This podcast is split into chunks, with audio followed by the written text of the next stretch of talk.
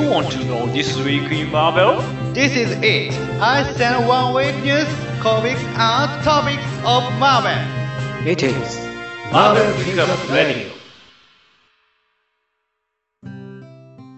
1週間のマーベルができるリーフ気になることをピックアップして話していくマーベルピックアップラジオ第123週目ですさあ今週はあるセントプールさんですはい、どうもでーす。はい今日はね、はい今週2人と、二人だけですね。ね。まあ、体ね。まあ体調不良とね、まあ、ちょっと忙しいっていうんでね。最近なんですかね。あのー先生が来るとクマさん来ないね。うん、うん、来ないね。あの人あの人は何なんだろうね。嫌われてんのかな、俺、熊さんに。じゃ若干こうあ先生が来る頭が痛いってなるのかも。ああ、し今度だったら無理やり酒飲ませちゃる。ねまたそのあんまりねいじめるとまた頭痛くなりますからね。待って待っていじ、いじめてるように言わないでよ。ね。別に仲仲良くやってますからね、まあ、皆さんもね体調管理にはね気をつけててね。まあ徐々にあった,、まあったかくなってきてますから。う。またね、それで体調を崩さないように気をつけてですね。花粉も飛んでますからね。皆さんマスクしてください。若干はい私も鼻水が止まりません、私は薬を飲んでるんで眠いです。さあということでこう最初のコーナーですはい。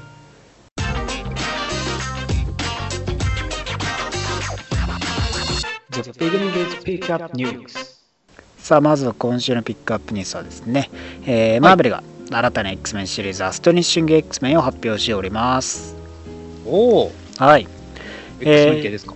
はいまあ、1週間のねティザー画像、えー先週、えー徐々にね明かすメンメンバーの画像が明かされていったんですけども。なんとそれがね、はいはい。えー新たなシリーズとして、えーレザレクションの一環として新たなアストニッシング X-Men が、えー開始されるよと、えーシリーズはですねライターにはチャールズ・ソウルが、えー映画描いていきまして、まあ、メンバーはですねオールドマン・ローガンビショップファントメックスミスティークローグサイロックアークエンジェルガンビットと異色なメンツで。なかなかない。ね、なかなかこうない。ファントメックスとビショップがここに入ってくるっていうのはなかなかね。こうやっぱなんだろう今までにない感じがしますよね、そうですね。まあ、だからビショップはちょっと昔のねうん。90年代に活躍したやっぱ X マンはいはい。でファントメックスはその2000年代から結構 X 活躍してきた X っていう感じがしてたんですけどなんかだからこの2人が一緒にいるっていう感じで結構なんかねあの見慣れない感じがしたりしていやなんか、久しぶりだな。久しぶりだな。ねなんかね まあ X フォースとしてファントメックスとかビショップもねそのえケーブルの方の X フォースとかで敵対してたりしてたんでいよいよね X メンとしてまた再びか彼らはね活躍してくるとさらにミスティークもね来てますからどうかき回すのか 書きますね。ねあのあの人は、あのキャラクターは本当有 有能すぎるでしょ。最近なんか若干味方側としてこうミスティーク活躍してるきてる感がちょっとしてましたけどねいよいよ X メンとして本格参戦してくるって感じがねどうなっていくのかですよ あなんかひ、なんか引っかき回すんだろうな。ねえこのローグとの親子喧嘩的なねうん。ままた、また身内と身内か。ね。シリーズはですね新たな出発点出発点としてさ設計されてまして。まあ誰もがね飛び込むのにこのストーリーをね理解するのに必要なものは得られると。まあ初めての方でもとっつきやすく、えーなっているような感じで、まあ、X メンストーリー初心者でも、えー読みやすいようにやっていくという感じでソーリー言ってますんでぜひともねアストネスアストネッシング X メン読んでみてくださいはーい。4月より発売されます。うん、もうすぐです。えーそして、マーベルがシークレット・エンパイアにタイインしているいくつかのワンショットを発表しております。おお。はい。で、一巻限りのワンショットですけども、えーシークレット・エンパイアアップライジングですね。えーはいまずは5月にね、発売予定だったんですけども、一応6月に、えー後ろ倒しになる模様でして、まあ、このシークレットエンパイアアップライジングはですね特別なスパイ活動に関わるブラックウィドウがマーベルの次世代ヒーローのチームを編成すると。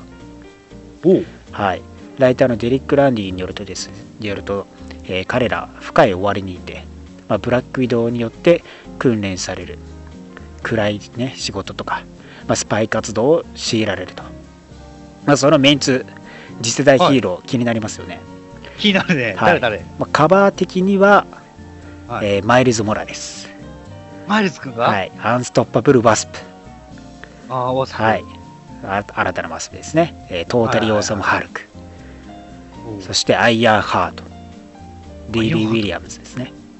あそしてビブ、ビジョンの娘、ビブ。そして最近のファルコンですね。一番新しいファルコンですね。あ、ああはいはい。はい。で、ワスプはね、もともとスパイとして、まあ、レッドルームでね、訓練されたロシア人ですから、まあ、ピムの娘ですけどもね、それは知られることはなかったんですけど、まあ、亡命、アメリカにね、亡命してきて、まあ、その訓練をまた、このブラックウィード、ナターシャのもとでやらされるというところでね、どんな感じになっていくのか、といったところもね、注目どころとなって。本当にね、なんか若いやつらが。そうなんですよ。若いやつらを訓練するっていったところで、まあ、どんなねことさせられるのかね。スパイ活動としてね。そうですよね。本当にね。次世代ヒーローたちだが、えね。ー、スパイ活動しちゃうの？どうなんですかね。まあまあ多分みんなボイコットして終わりでしょ。やってらんねえよ俺たち、俺たちそのためにヒーローだったじゃねえよっつって。やってらんねえよっつって終わりでしょうね、まあ、さらにですね、えーシークレットエンパイアユナイテッドはですね、えーはい。ジム・ザブとアリオ・アンティドによって描かれるワンショットですね、まあ、こちらは、えー今回、えー先週もね、えーいよいよ終結を迎えた IVX で活躍したはい。エマ・フロストさんがおう。スティーブ・ロジャースとの人種差別的な体制に対して、まあ、彼女の X チームを率いて戦っていくと。まあね、このスティーブ・ロジャースのそのヒドラとしてのね、えー人種差別的な体制に対して、まあ、新たに X チームを率いて戦っていく内容になるわけですよと。まあ、今回ね、エマ・フロストさん、割ともさらにね、ボンテージ感増した衣装になってますから。ツイッターでややってましたね。はい。あのトゲトゲとねあの被り物は完全にサイクロプスヘルメットですから X 文字のねあのヘルメットかぶってますからねこのエマさんがまだまだインヒューマンズ VSX メンからシークレットエンパイアにかけてもえ活躍してきて、まあ、どんなね、えー方針を取るのか多分ここら辺で詳しく明かされるようになると思いますんでどうぞエマ,、はいはい。エマさんのね動向にも注目してください。おい。えーそしてラストですね、えーシークレットエンパイア、アンダーグラウンドですね、えーアンダーグラウンドはですねエリック・コーダとジェレミー・ウィトレイによって描かれるワンショットですけども、えーはい。ここの主役はモッキンバードですね、えーモッキンバードボビー・モースがですね、えースティーブ・ロジャースのファシスト体制を打倒するためにハーキュリスアントマンクイックシルバーサム・ウィルソンと探求に出ると。まあ、チームはですね、サベッジランドでヒドラのね、えー南極大陸基地を調査する模様と。うん。まあ、メンツ的にもね、えー結構、なんか、バラエティに富んだメンツになってますけど、まあ、さこのサム・ビルソンがね、カバー絵的には、キャプテンアメリカの衣装を着てなくて、どっちかっていうと、ただのファルコンみたいな格好になってるんで、そこら辺がどうなのかなっていうところが。あったりしますね。まあ、一回脱ぐ脱いで、えースティーブと戦うのかみたいな、まあ、このアンダーグラウンドはシークレットエンパイアの中でもかなりね重要な部分でもあると話されてますんでぜひとも注目どころですねあーまあモッキンバードがねリーダーとして率いていくみたいなんで多分ねはい。バカばっかなんでねサムサム以外バカなんでねはいはいはい。ねハーキュリーズは筋肉バカアントマンはコソ泥バカ。クイックシルバーはただのクズバカ。ね。こう、まとめるのが大変でしょうから、モッキンバードさなんか一人、一人、ど真ん中ストレートのなんか悪口があったんですけどね。ん。え、な、なんですか？あのシスコンすぎて姉にいらんこと吹き込んでミュータントを絶滅に追い込んだ人の話ですか？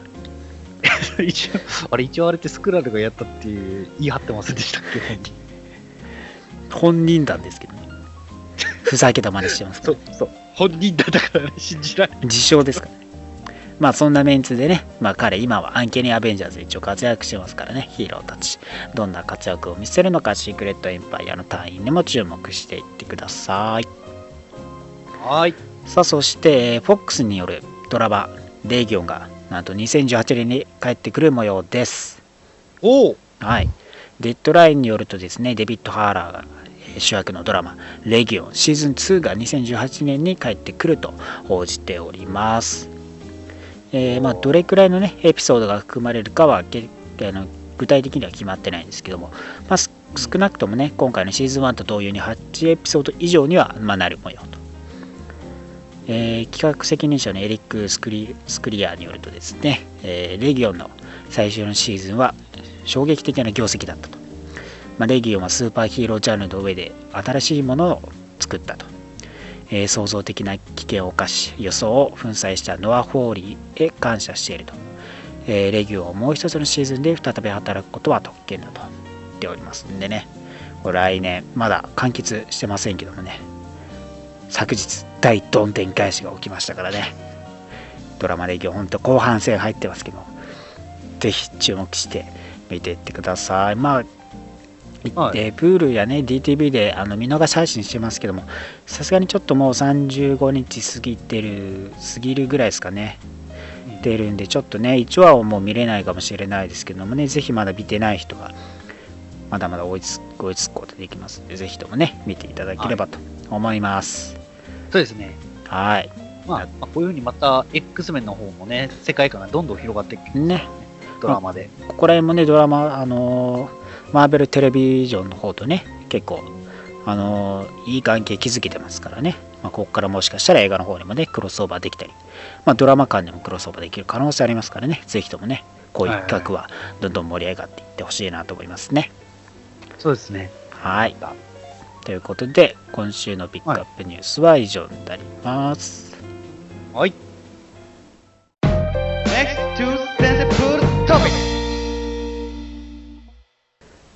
さあ今週の先生プールの気になるトピックスは何でしょうか？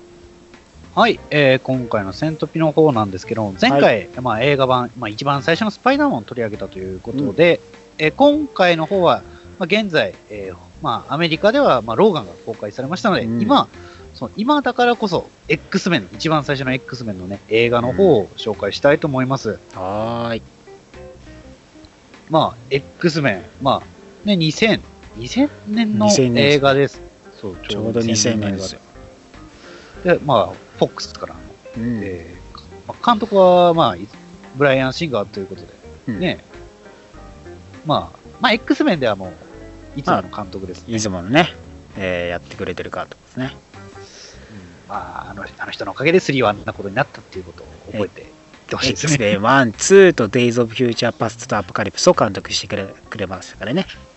はいまあ3まは知らないですけど。あ 3でも3はあの人のせいでね、一人、序盤で死んだっていう人、まあまあまあ。誰とは言わないですけど、誰とは言わないけど、まあまあまあ。まあまあ、ストーリーはね、うん。まあ、本当に、まあ、ミューミュータントという突然変異が生まれてきたっていう説明があっての、うん。ね、ローグのいきなりの、あれ衝撃でしたね。一般的、一般家庭でね、突然そのミュータントとして覚醒してね、力が出ちゃうっていうんで、そこで、まさか、生命エネルギーを吸っちゃうなんてってね、注意してたら、そう。やっぱイチャついてるカップルは死ぬんだねっていうね。やっぱローグはキスして吸い取らないとっていうところありますからね。あいつだってね、別にキスしなくてもいいのに、キスするからね、ローグさん。肌、肌、基本肌出してるところは口なんで、手袋しちゃうんでね。あ、そたうだそう、安易に触れて吸収しないようにっていうんでね。だキスするっていうね。でもあいつキスしすぎだと思う。ゲームで、ゲームだとキス連、誰でもできますからね。ある意味ね。誰に対してもキスできますからね。まあまあ、その、まあ、ローグはいきなりそれでね、うん家を飛び出して家出少女みたいな生活をしていく中で、ウルヴァリンと出会う。そうですね。ここら辺のまたその、なんだろう、二人、孤独な二人がいいですよね。引き合わさった感じね。ね、この二人があってってことで、その時の、まあ、セーバートゥースとかに襲われるんですよね、いきなり。うん、そうそうね。ブ誰ラザーか知らフックに襲ないやつに。うん。まあ、セーバートゥースさん、ね、ウルヴァリンゼロだと兄弟設定だったのに、まあまあだからその後セイバートゥースがウェポン X プロジェクトを受けて、まあ、まず記憶なくされて記で改造されたから見た目も結構変わって肉体強化されてみたいな、えーまあ後付け設定的なものもあるみたいですね、まあ、それが一般的なものらしいですね一応は。そうですね。まあそこで、まあ助けられたのはサイクロプスとかと助けられてっていう感じで、まあそうね。恵まれし子らの学園に向かう、まあそう連れて行かれてっていう感じで、まあそこからスタートですけども、プロフェッサー X とウルヴァリンが出会って、そうそう。ね。またここのプロフェッサーとウルヴァリンの運命的な出会いっていうのもありますからね。この2人の。関係性いいですからねそうですね。今でも、また、今でも老眼での二人で出てますからね。このなんだろう導く人物の側とそのウルヴァリンの不安定さっていうかねはあ。でもそのなんだろうウルヴァリンのその野生的な部分もあるんだけどかといってねそのそこだけじゃなくて彼本来の、ね、優しさっていう部分をプロフェッサーやっぱ見抜いてたて彼を導こうっていうのがまたねここの関係性良かったらいいですからね。それがまたローガンに続いていくっていうのがねいいですよ。そうですね。最初は、あのーさいあのーね頭の中で話しかけて、あの、こっちだそっちじゃないそうそうそうこっちだって。怖すぎるよねあれ。あれはちょっと怖いんじゃないかそっちじゃないこっちだ。具体的に場所言えやそれは逃げたくなるわウルヴァリンもすげえ困惑してんだもん。そうだよ あみたいな感じ。こっちを見てうんつって。で、思いっきり授業してるところにバーンって入ってくる。そうそうそうそう今日はここまでで終わりです じゃあ次はここまでやってくるようにっつって。あれ本当に怖いよね確かにあれやられやらないでほしいよ それだってあっちはもう襲われてわからないところに来て、ね。目が覚めたらっていう感じだ本当だよ。まず状況を説明しろよって感じ。まあそういう感じでやっててで、まあね、ケニー上院議員とかの話もあっての中、やっぱミュータントっていうのは差別されてるっていうのも、そうね。やっぱ差別っていう部分をやっぱフォーカス当ててね敵として動くか味方として動くかっていうね。そこら辺の対立関係だよね。まあ、これ、いいのはやっぱ、その、ミュータントの中にもにいいやつもいるし、悪いやつもいるっていうことの悪は、悪いやつ、まあ、負の、ね、まあ、感情を持ってるってのがマグニートたちですから。うん。ブラザーフットはね。ミスティックがまたこんだけ活躍するとは正直夢にも思ってなかったです。けどね結構僕からしたら、僕はあの、X メンとか、スパイダーマンも映画からの人なんで、うんそそこまで ミスティックが出ない方に驚いてますね、原作だと。いやミスティック別にねその全然良かったんですよキャラクター性が全然違う方向にシフトしていったのが驚きでねそうそうですよね。全然、印象が違いますよね、やっぱり。ねだいぶやっぱ変わりますよねそうやって見ていくとねで、まあ、最初は、ウルヴァリンが狙われてるかと思ったんですけど、実はローグがうぬぼれんだと。マグニートさんからしたらうぬぼれんだと。お前なんか興味ねえわハゲと。まあ、マグニートからしたら、好きなように操れるからね。そうなんですお前別に欲しかったらいつでもそらちょちょいって取れるわって。もう、それでね、まあ、ローグが誘拐されてっていう感じで、X メンとして活動するっていうね、また彼彼女をね助けるためにねまた情があったりしますからね。それが口では結構ねなんか言ったりするけど結局ね心配したりしてねやっぱ優しいところなんですね。ウルヴァリンって、その不器用な優しさがいいですよね。そうそうツンデレなんです。結局。結局彼ツンデレなんです。あの、まあ、げまあ、原作だとか、勝手にウルヴァリンしか呼ばないあだ名とかつけますからね。そうそうそう。ウルヴァリンが勝手に人のことをあだ名で呼び始めるからね。スリムとかね。エルフとかね。それか、なんか多分、親しくなりたいっていう俺は感情の表れなんだろうなって思いなら、多分あだ名つけてね。多分そんな感じでしょ。何年生きて、なんか子供ができ、友達ができないって人みたいな。ね彼女作ったら殺されるし。まあ、まあ、セーバートゥースに。まあ、そういったところでもやっぱ X メンとしてのね原点として、まあ、この今にも続くねアメコミ映画の、まあ、マーベル映画ねアメコミ映画の先駆けとも言える作品ですからね。始まりみたいなもんですからね。ここからもうずっとやっぱ今の17年間続いてるわけですから。やっぱりこの X メンとか MCU の違うところはやっぱりその、あの、理由があってヒーローになったわけではないっていう感じなんですよね。けあの、突然変異だから。そうね、だから、そう、差別もされるし、うんうんうん、っていう、差別もされるけど、その中でいて、まあ、人間性を失わずに、その人間と共存の道を行ったりとか、その突然変異がゆえに差別、迫害を受けてのマグニートのようになってしまうっていうのも、どっちもわかるんですよね、ねやっぱり。まあ、だから人種的にやっぱ今でもねそのアメリカだとその入国禁止とかやっぱ人種差別ってあるじゃないですか結局のところ、だからそれでもやっぱその宗教においてもねいいいい人っていうのはやっぱいるしけどやっぱ一方で過激派とね呼ばれるようなそうやってテロ行為を行う人たちもいるっていうのがやっぱこのやっぱミュータントとしての落とし込みっていうところではねやっぱ世界的な問題でもやっぱある部分はねこう象徴してる作品でありますからねそうですよね、やっぱり。これもだって、しまあ、今最新作のアポカリプスでも、そういうテーマも少しはありましたしね、差別。ねまあ、それで、まあ、助けて、まあ結構伏線がありつつの終わりでしたね、結局は。そうねまあだからそう始まりっていうのは確かにそうだしまだ全然なんか個々のねキャラクターでも解決やっぱ特にウルヴァリンはしてないところがあってまあ次回作にっていうところがねやっぱあってもう X メンより X メン2の方がやっぱ人気とか興行成績もねやっぱ高いですから、まあ、そこら辺が名作って呼ばれる部分にねつながっていくこの前哨戦になるんじゃないですかね。でも1は1で面白いですし、うん。やっぱ2も2で面白かったですからね。ね。まあ、またその少数精鋭というか、まとまっメンツがねまたまとまってますからね。うん。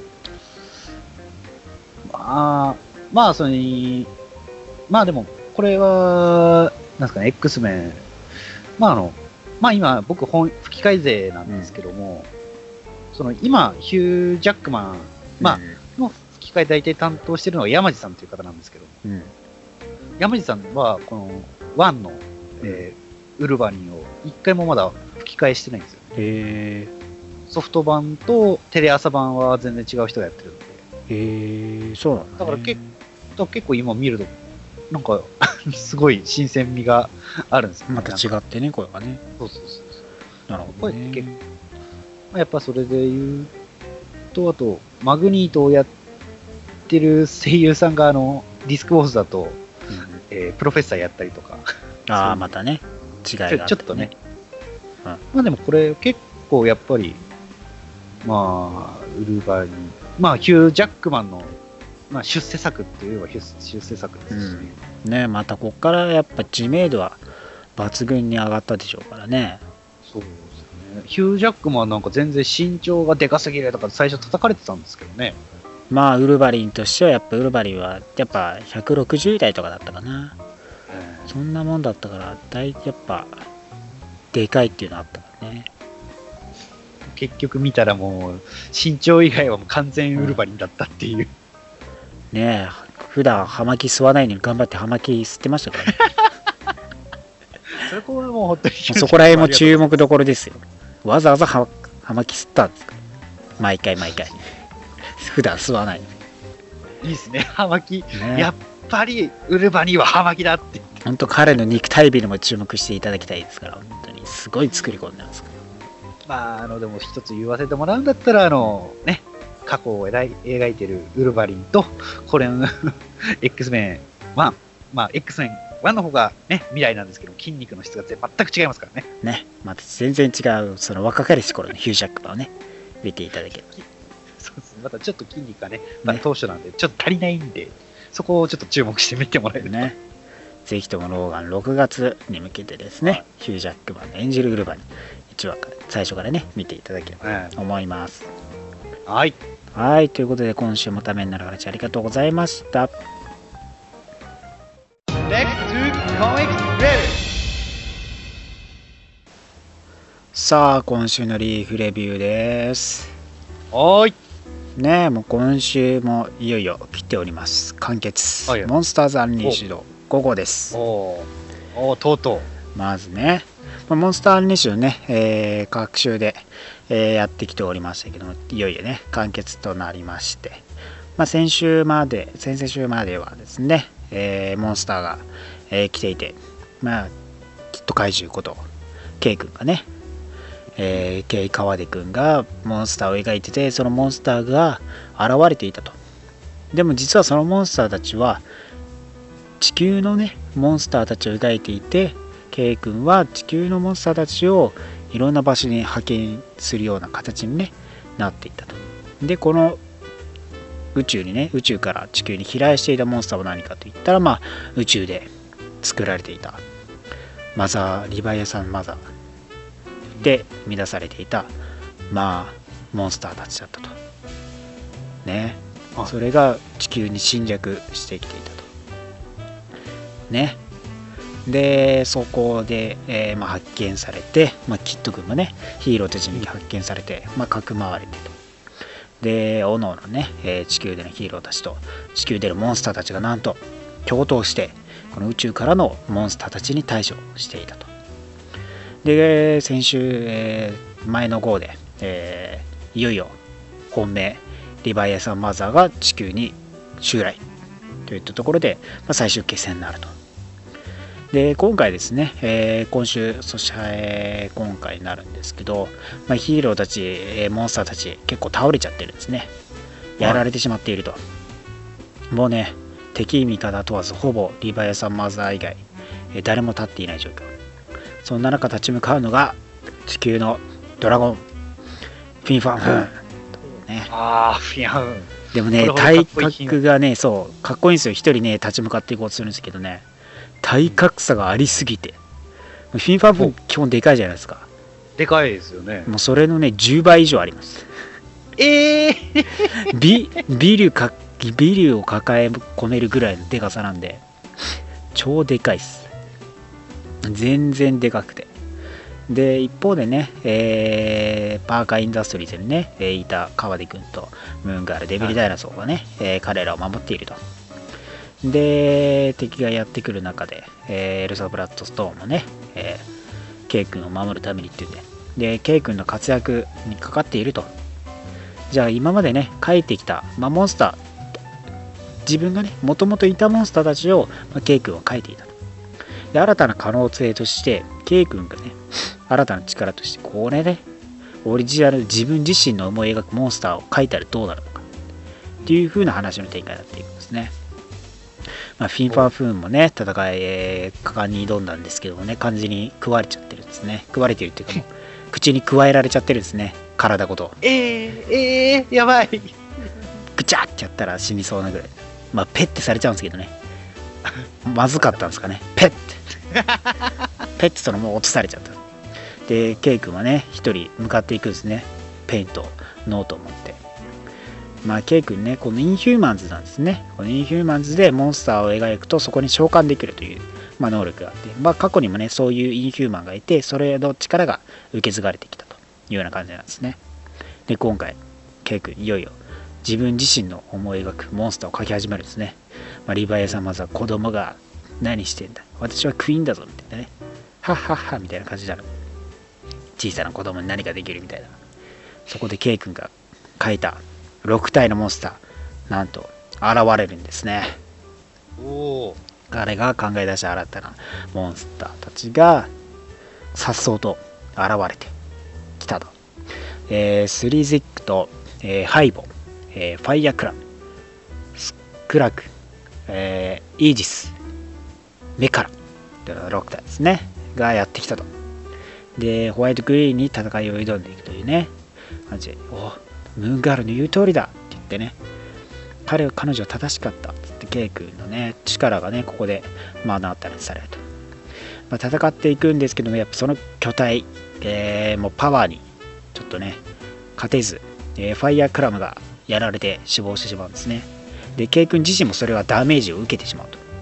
鼻血出しちゃうんですね彼がやられて、まあ、若干リンクしてるみたいな感じでねそのダメージも割とケイ君に及んでしまうと。で残り5体のモンスターたちになったんですけどもここでねケイ君ある方法をね導き出すんですね。ケイ君が新たに書くんですねモンスターを。そのモンスターをなんとこの5人のね力を結集させたモンスタースマッシャーになるんですね。このモンスター5体を合体させたモンス巨大モンスタースマッシャーになってなんとケイ君胸のところに乗り込んでいます。モンスターなのに乗り込める。お細胞かな？まあ、ロボットタイプのねモンスターもいるんで多分そこのところであのコックピット設けたんでしょうかね。シートベルトしてしかもねそれかあのケイ君が描きながら戦っていくんですね。それ操縦方法が絵を描くっていうことなんで。なんともねこの面白いんですけど。で武器とか出すのもねちゃんと書いてるっぽくて。ハンマースレイヤースレスラマーとか。なんか斧っぽいやつとか。で巨大ねモンスターみたいな戦いになってそれをねヒーローたちは見守るんですよ。で最終的にはですね、えシャッターソードというね体験を生み出しそこからついにリヴァイさんクイーンを真っ二つにすると。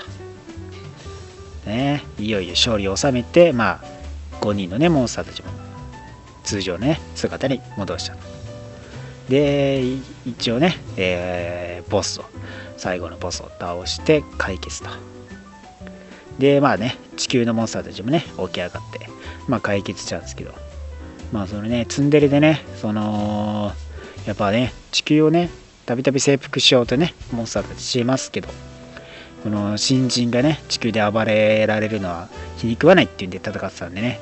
まあやっぱちあの地球人にもねケイ君に対してもまあツンツンなんですよね。お前いつか食ってやるからだっつって去っていくとか去っていったりね。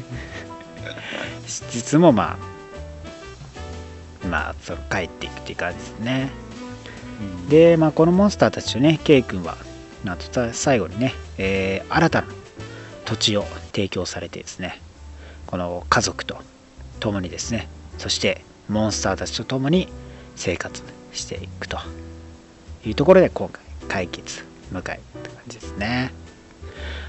今回だから新たなね、えーキャラクターとして登場、最近から登場してきたケイ君をね、えー主人公としてやっぱフォーカスを当てた最後の終わり方というところでね、モンスターたちと共にね、えー過ごしていくケイ君。なんと、ここからまたモンスターアンリーシュドというタイトルでオンゴーイングし、ケイ君とこの5体のモンスターによるヒーロー活動が開始されていく。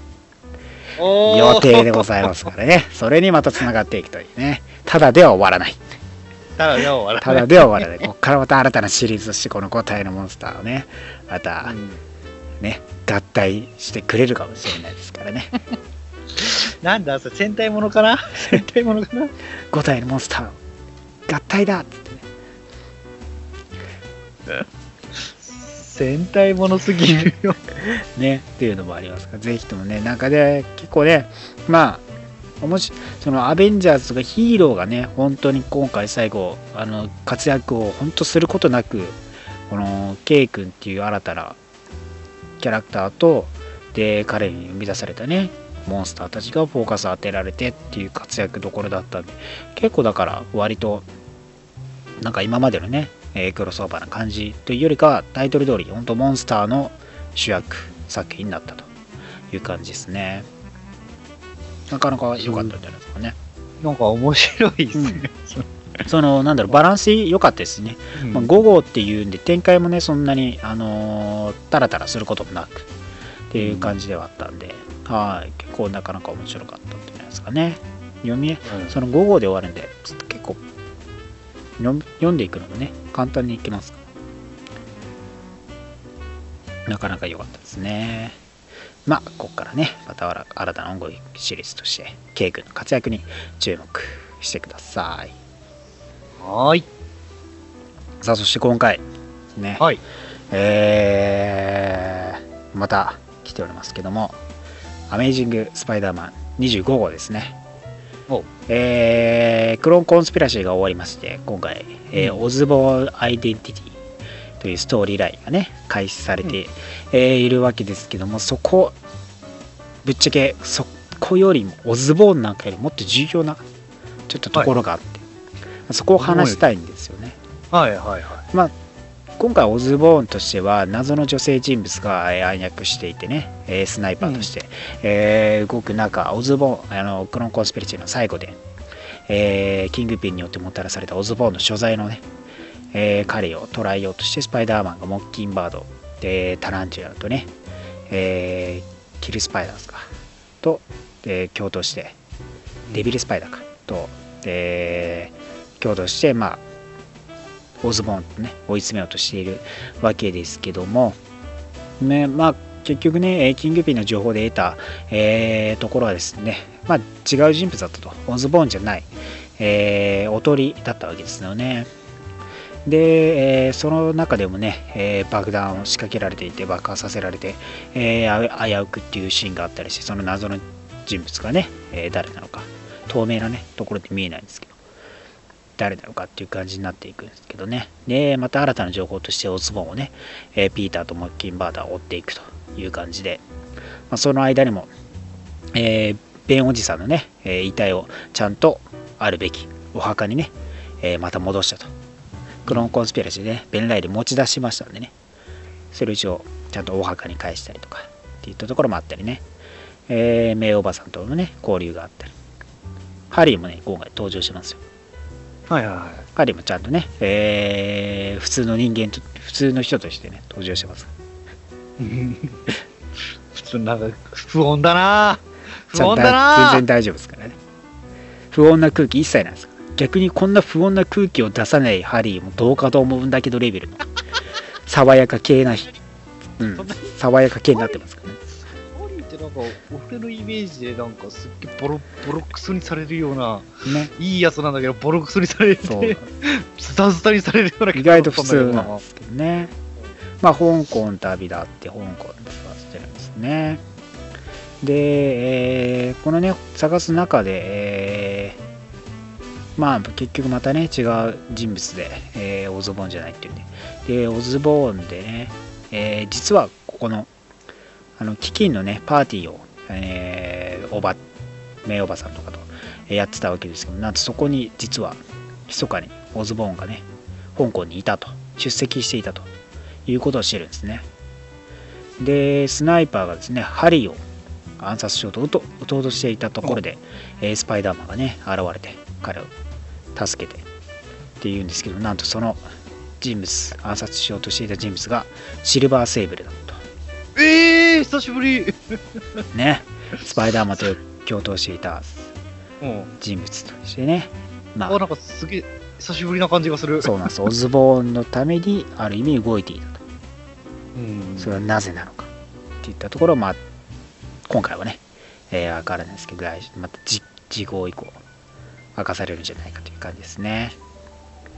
で、本編が終わって、その後ですね、短編集がありまして、はいまあ、おいろいろなね、えー活躍する、えーところの話になっていくわけですけど、その中で、えーピックアップしなければならないものがあるんですよね。まあ、つむつむのね、えー話とかも意外と入ってるんでね、今回ね、スパイダーマンツムアップとしてね、チームアップならツムアップとして、スパイダーマンツムとスパイダーマンが共闘するっていう話があったり、うん。まあ、そういうのもありつつなんですけども、えー今回ですね、えーなんと、生き延びていたね、えーオット・オクタビアス、ドクター・オクトバスがね、いますよね。はい。まあ、はいクロコンスピラシーで、えークローンとして、えーベン・ライリーに復活させられて、えーまあ、復活してで結局ベン・ライリーのもとでちゃん完璧なクローン体を作ろうと、えー消え去ることがないね、えー長く生きられる体をね作ろうと。その研究において、まあ、ベン・ライリーのクローン技術と自分の DNA を混ぜ合わせた、えークローン体を作ってもう長く生きられる若々しい肉体をね誇る、まあ、クローン体をね手に入れたと。うん。で彼は、えー昔のもうねすごいですよ。柵とか飛び越えていきますから、ね、あれ？アスリート並み。に、もうイケイケですよ。レッシブやな。まあある意味ベン・ライリーベースの部分もありますからね。あー、なるほど。筋肉とかスパイダーマンっぽい感じもあって、えーでまあそこら辺もねオオットーの記憶もありつつ昔の自分のね基地に入っていったんですけどもなんとそこではそこはね、まあ、ヒドラによって占拠されていたと。うんいうことをしてるんですね、まあだけどまあねそのね生身でもねやっぱねその筋スパイダーマンとしてのねそこら辺のパワー持ち合わせてますから。もう壁からうん。頭がっつり掴んで投げ飛ばしてみたいなね。やったりして。でまあアームをね使ってみたいな感じでしようとしたんですけどなそこにあの人物アーニム・ゾラが現れたんですね。ゾロ。はい。ゾラはなんと彼にね、えーヒドラと共闘してもらうために実は来たと、まあ、リーダーとしてね適正として、まあ、彼だ彼にね、まあ、一緒に計画の一つとしてやってきていたと。彼らはねパーカーインダストリーズを破壊したいためにうん。お互い共闘しようというところで握手を交わすんですね。そしてこのドクター・オクトパスのね技術とそのヒドラのね科学をこうね混ぜ合わすような内容になってこのね最終的に出来上がったのがスーペリア・スパイダーマンのようなヒドラのコスチュームのようなドクター・オクトパスの新たな姿スーペリア・オクトパスになったと。はい。このスパイダーマンのシンプルにして、えーヒドラのね、緑のライン入れてうんタコのねその雲の模様じゃなくてタコの模様になってるんです。真ん中の胸の部分。そして緑のねアーム。彼のね4つのアームが背中から出ていると。スーペリア・オクトパスそしてヒドラのねリーダーとして今後またパーカーインダストリーズを倒すためにっていう感じなんですね。そして To be continue もちろんヒドラメンバーになってますから。アメージング・スパイダーマン29号シークレット・エンパイアに。タイインしていくと。あーどんどんピーターが不幸になっていく未来が見えていくぞ。ねもともとねそのヒドラのね象徴する模様もタコっていう部分のねあのーその部分でもねこうあモチーフとしてねあのリンクしてる部分があるんで全然決してねその不釣り合いな感じはなく落とし込まれてる感じですね。コスチュームまあこうなったからにはスパイダーマンやっぱピーターにねボッコボコにしてもらわなきゃならない。っていう感じですね。なんかな？お前、お前、一時期改心したやん。まあ、そういうのもね記憶で持ってるんですけどやっぱねスパイダーマンの力とかもね合わさってそのやっぱねピーターをね陥れたいっていうところあるんでしょうね。ある意味。パーカーインダストリーズ。もともと自分の会社でしたからね。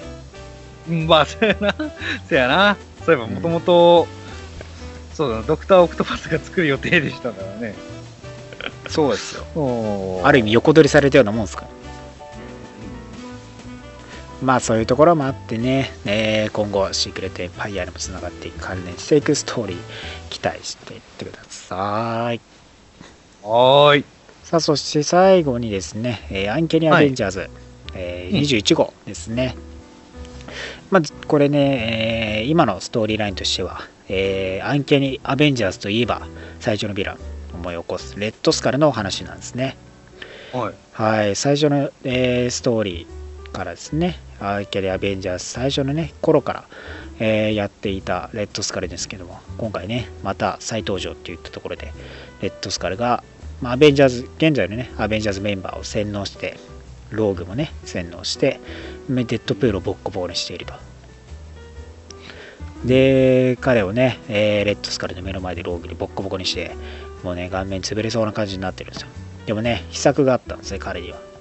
レッドスカルに対抗する彼ねある人物ねえーあるところに行って、まああるものを手に入れてきたんですね彼は。レッドスカルに対抗するために。それをねもうローグにつけるためそれはもちろんあのマグニートのヘルメット。お！はい。あのね最強のテレパスをも封ねシャットダウンすることができるあのマグニートのヘルメットを持ち出してやばいと思ったんですよね殺せって命令するんですね、もうねうん。ロークさんね拳ボコボコボコって顔面に思いめっちゃ殴りまくるんです もうボコボコボコって。それでもデッドプール耐えてヘルメットをローグにかぶせて、おお。洗脳が解けるとやっべってなるんですね。レッドスカルさん 逃げろ逃げろ逃げろノーノーノー！ってやべやべやべ！ってもうシン娘のシンをね手引っ張って逃げ出すんですよ。やべえっつって。でもうローグさん怒り心頭ですよ。レッドスカルっつってね。拳合わせて、まあ、デッドプールもねレッドスカル追えと行けと、えーローグさん。飛び出してって。えーシンをねもうワンパンで倒して。でレッドスカルを捉えるんですね。もうねテレパス効かないんでねそんなパワー負けしてますからね。もう首絞めてね、まあ、失神させたんですね。さすがにね殺しはしなかったと。しかもねアベンジャーズマンションから飛び出した後なんでねアベンジャーズのねそのあの昔のねアベンジャーズの銅像も立ってるんですよね。はい。はい、その目の前でね首絞めるって言ってね。でまあね他のメンバーもね洗脳されてピーターとかウォンとかがね、はい。えー対処していたんですけどそれらの洗脳も止まってレッドスカルをそのままね彼女持ち出していってしまうんですね。おどこに行くんだというか話で、まあ、言うんですけど私には計画があると。そのままね飛び去っていってしまうと。でネイトの方は、えーケーブルの方はねまあレッドスカルにシナプスがね起こそうとするんですけどもケーブルの中の中身消され消去された。人格自体が消去されて中身なくなっちゃってると完全なる昏睡状態になっちゃってるんですね。でねその後、えーなんとローグさんが向かった先はですねもちろんあの人の場所ニューアティラにいるビーストさんのもとにやってきたと。おはいいよいよ次号レッドスカルさんの解体ショーです いよいよねプロフェッサー X の脳を取り戻す時がやってきたと。あー久しぶりに、あ、そっか、ずっと取られたまんまだったんか。そうですよ。ずっと取られたまんだかまんまだからテレパス使えたんですからレッドスカそうルか。いよいよこれ取り戻さないとある意味このシークレットエンパイアにも関わってきますからね。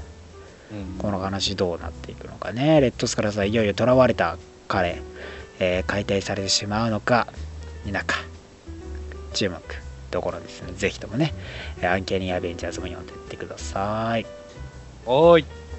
今週はこんな感じですね。まあ来週もね、えーまたキャプテンアメリカスティーブ・ロジャース14号、まあ、シークレットエンパイアにね関わってくる内容でしょうし。えーあとアイアンフィストはいよいよねドラマ開始されますアイアンフィストも、えーソロシリーズ開始されますので。そしてアンワージーソーラストムジョルニアをアルティメットムジョルニアを取るのか否か。最終号を注目していってください。あれ、ヒッピーでもモテっかな。どうなるのか手にするのかどうかサノスと戦うのかどうかぜひとも注目してください。ということで、今週のリーフレビューは以上になります。はい。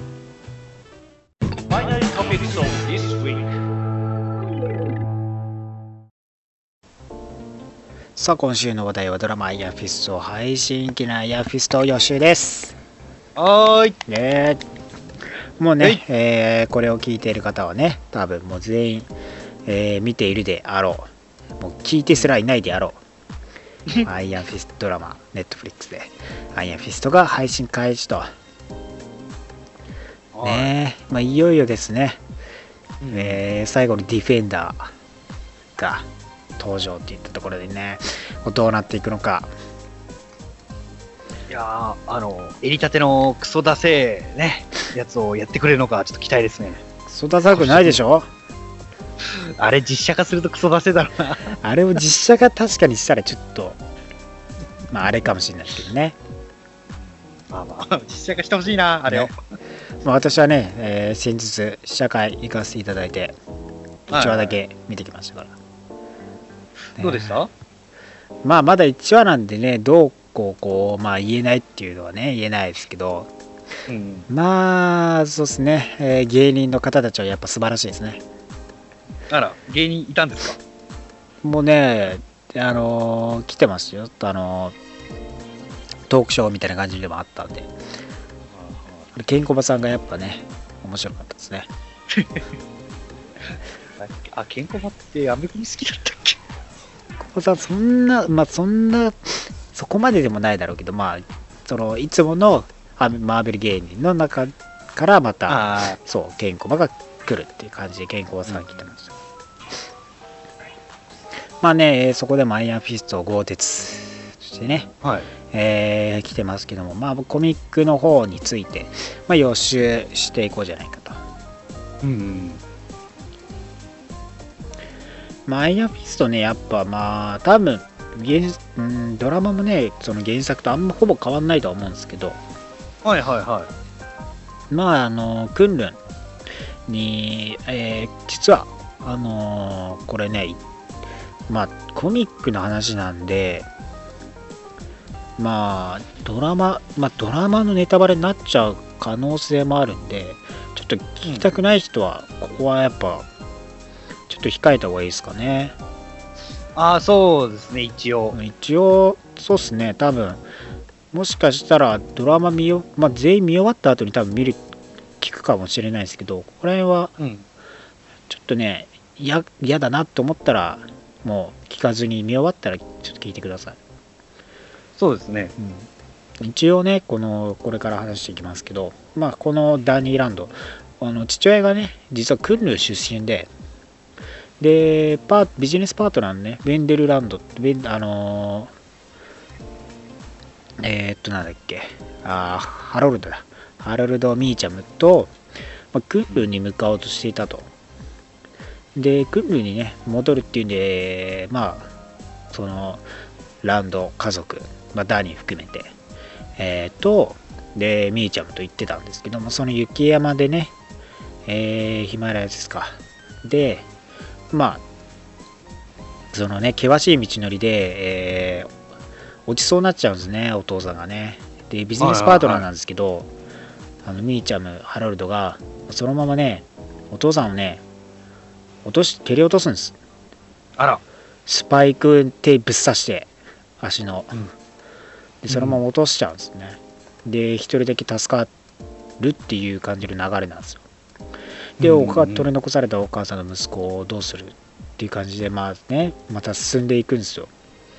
うん。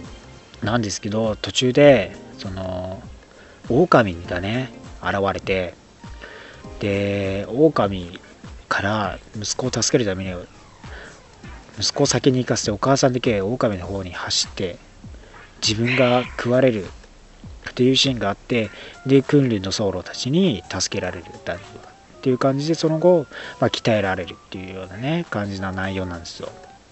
多分ね、ドラマはちょっと違うと思うんですよ。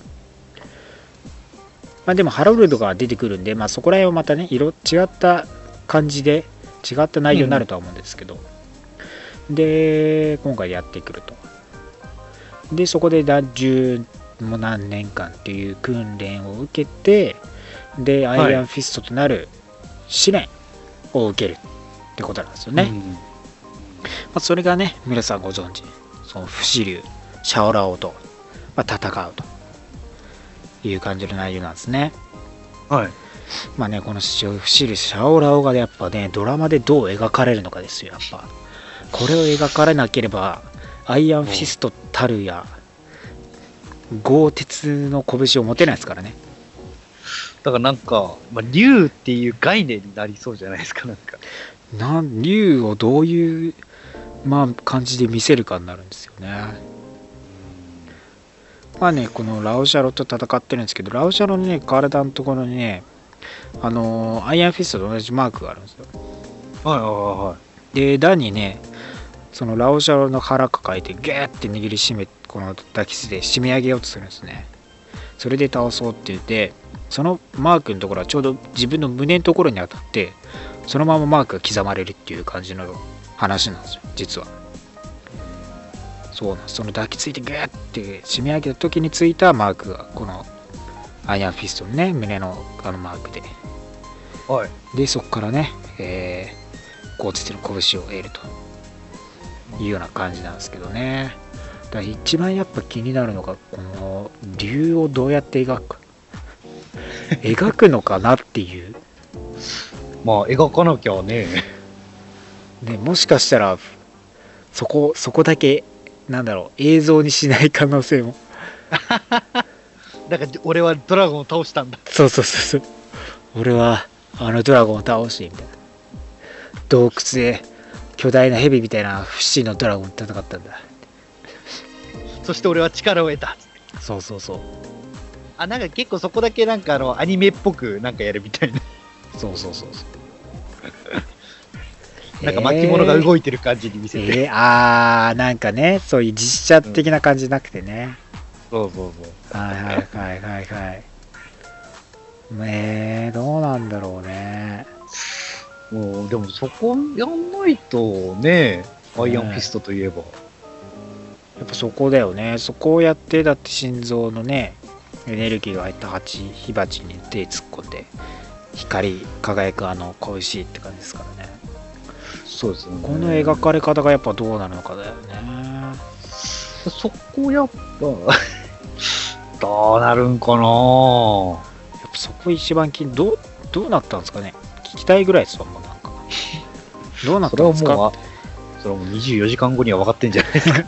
だこれ聞いてる人は多分もう知ってる人もいる可能性あるんで、ああ、そっか。そうそうそうどどうなったのかね、ちょっとあのネタバレになるんで、コメントしないでくださいね。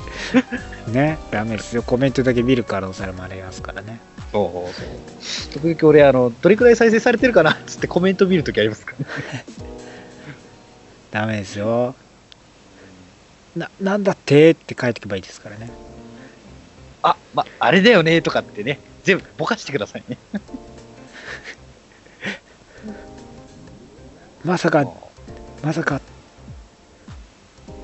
紙芝居で描かれるとは。まさか父さんが竜だった。まあ、ザニーランドそこがねそうやって、えー手に入れて一応ニューヨーク戻ってきて、でヒーロー活動的なね感じするんですよ。でまあそこで、えーニューヨーク戻ってきてルーク・ケイジとね会ってで共闘する中でね、まあ、仲良くなっていくと。でまあすぐにね打ち解けてってまあ雇われヒーローチームとかね作ったりするって感じなんですよね。割とだから、ルーク・ケイジは、とやっぱ関わりがあるから、うん。ね、映画の方、あ、ドラマの方もどう関わっていくかって感じですよね。まあ今回やっぱルーク・ケイジ出ないでしょうからね、やっぱそこら辺はディフェンダーズでこういう関係は描かれるんですかね、まあ、もしかしたら時系列的には一緒だ、一緒で、みたいな感じなことはねえか。どうなんですかね、まあ。まあこそのコリン・ウィングもね今回その、えー日本日本のね母親と、えー持つねあのじハーフがねコリー・ウィングも登場してききますからだからやっぱ日本語もねなんかこう片言日本語が聞けるかもしれないです俺はドラゴンを倒した。何言ってるか分かんないおじさんとか出てくる可能性ありますからねいいか、ダーニーつって。お前は殺すちゃんと読まれてたよつって。おーなお前何者だ？その、なんか、それさ、あの自殺集団で聞いた日本語やめてくれないかな。まあ、まあでも、ルーク・ケージとアイアンフィストの、結構アイアンフィストとルーク・ケージ最近だとアニメとかも多くされてますよあーそうね。ねあの、アルティメット・スパイダーマンだと、そうねあの、若きチームメンバーの一人として描かれてますし。やっぱルーク・ケージとそのアイアンフィスト仲いいですけどやっぱミスティナイトねルーク・ケージの見ててミスティナイトとコリーン・ウィングも、はいはい。まあ、親友同士なんで、は一緒に会社やったり私立探偵みたいな会社やったりしてたんでうんなんかほんとねあのヒーローズ・フォー・ハイヤーとかもね2人で作っちゃったりしてましたからかなり仲いいんでそこら辺のねその話も今後やっぱされていくのかなっていったところありますよね。うんそうですね。まあでも、今回でもやっぱクレア出んのかな？クレア、クレア、あれでしたっけ？クレアトレーラーとかに出てなかったっけ？あ、出てたか。じゃあ、まあ、まだどんな感じで出るかですよね。クレアどこにでも出るからね。あの人、どこにも出んな。いやー、でもどんな展開で、どんな完結を迎えてディフェンダーズにつなげていくかですよね。一人捕まってるし。そうなんですよ。で、まあ、ミスティナイト、コリン・ウィング、やっぱここら辺の、ね、女性陣、パツィ・ウォーカー、うん。えー、集め、で、あれですね、フェアレスディフェンダーやりますか。女性だらけのディフェンダーズやりますか。これ、彼女たちやってましたからね。まあある意味メンツ集めて。バルバルキリラインが足りないですけど、まあ、仕方ないか。バルキリーは ちょっと、突然、ソーラグナルクからバルキリ降りてきたら、謎すぎるけどね。そう、ラグナロクやってないのに。あれ、なんでバルキリー来ちゃった？もうディフェンダーズで来ちゃったのかい？みたいなんか私呼ばれた気がしてっつって。な。ディフェンダーズって言ったよね。私必要でしょって。ストレンジとは笑われるでしょ。呼んだから、そ、そっちのディフェンダーズじゃねえんだよな。マジモンじゃねえかってね。まあ、アイアンフィストそうね、ヒーローズ・フォー・ハイヤーとしてのその活躍が結構言う、その昔は、まあ、ずーっと有名だったんですけど、やっぱ最近だとね、2000年代くらい入ったら、やっぱアベンジャーズメンバーにもなったりね、うん。まあ、ディフェンダーズにもちょいちょい参加はしてましたけど、やっぱこっから、えーニューアベの方にね、やっぱ参加してっていったところが、やっぱでかかったんじゃないですかね。いついに、アイアンフィストがはいディフェンダーズ、あアベンジャーズ入ったかみたいなね、時はやっぱありましたよ。まあ、そこら辺もね、やっぱドクター・ストレンジが入ったりとかっていうね、正式にね、加入したりとかっていう、結構、今までにないキャラクターたちが本格的にね、チームメンバーになったっていったところが、まあ面白い展開どころだったんじゃないですかね。まあ、一時期、デアデビルとかも活動してましたからね。そうですよね。まあ、最初にだってメンバーにならないかって言ったんだけど、デアデビル断ってましたからね。いや、無理っす。アベンジャーズには無理っすって。人間は重いっす、みたい まあ、彼はね、なね。ね。お前デアデビルだろうっても、ひたかしく信してましたしね。ね。まあそう。まあ、割とでも、やっぱり人気のキャラクターの一人ですからね。ねえ、やっぱルーク・ケイジと仲良くて、まあ、アベンジャーズにも参加してきて、でね、で、やっぱカンフー系キャラとしては、やっぱ人気高いですからね。うんシャンチーとか出ないですかねシャンチ やっぱカンフーですから。ああ。いやーマスターオブカンフーですよ。まあ、まあ、で出る？出る？出しちゃうちょい、ちょい役とかで。まあ、スティックみたいな感じで？かな結構若いですけどね。見た目はね。まあ、どうなるか。まあ、まあ、結構でも日本の知名度も高いですからね。マップカップ3にも出てて。そうね、マブカプ3出たのでかいね、やっぱね。まあ、あと、まあ、あの、ディスク・ウォーズ・アベンジャーズだとセカンドヒーローとしてあも出てそうね。うんうん。出てるからね。まあ、割と日本の知名度も高いですし、うんだから日本も結構見てくれるんじゃないかなとは思うんですけどね。ねえ結構だから最近の活躍としては有名なところはありますからね。そうねやっぱアベンジャーズ系にはやっぱ関わってくることが多いから。どうやっぱカンフーって見た目でもねアクション系でやっぱ見せられるから。余計見入れそうな感じしますかそうですね。やっぱり、うん。格闘系がやっぱカンフー、トレーラーもすごかったですからね。ねえ拳が内側から光るタイプでしたけどね またね、いないようなキャラクターですから、結構楽しみですね。ねえまあねそこら辺ねどんな完結を迎えるのかドラマね気になると思いますけども何より来週はですねコミックアイアンフィストのマストリードシリーズね開始されますんでぜひともねそちらも読んでいただければと思いますねまあ、そうですね。やっぱりドラマが始まりますからね。うんまたアイアンフィストからね始まってどんな展開迎えるのかそしてディフェンダーズどうつながるのか。ね、テレビドラマから、またコミックの方にもね、読んでいただければと思います。ぜひとも、ネットフリー、ね、から入っていただければと思います。はーい。はい、ということで今週は以上になりますけども、何か言い残したことございますか？そうですね。ようやくナイトフォークとハイペニオン倒しましたね。あまだやってたんですね。まだ、まだ、そう、今週終わった。今週ようやくね、終わった。あれようやくね終わった。また来週から別の敵がやってきますからね。アベンジャーズアセンブル。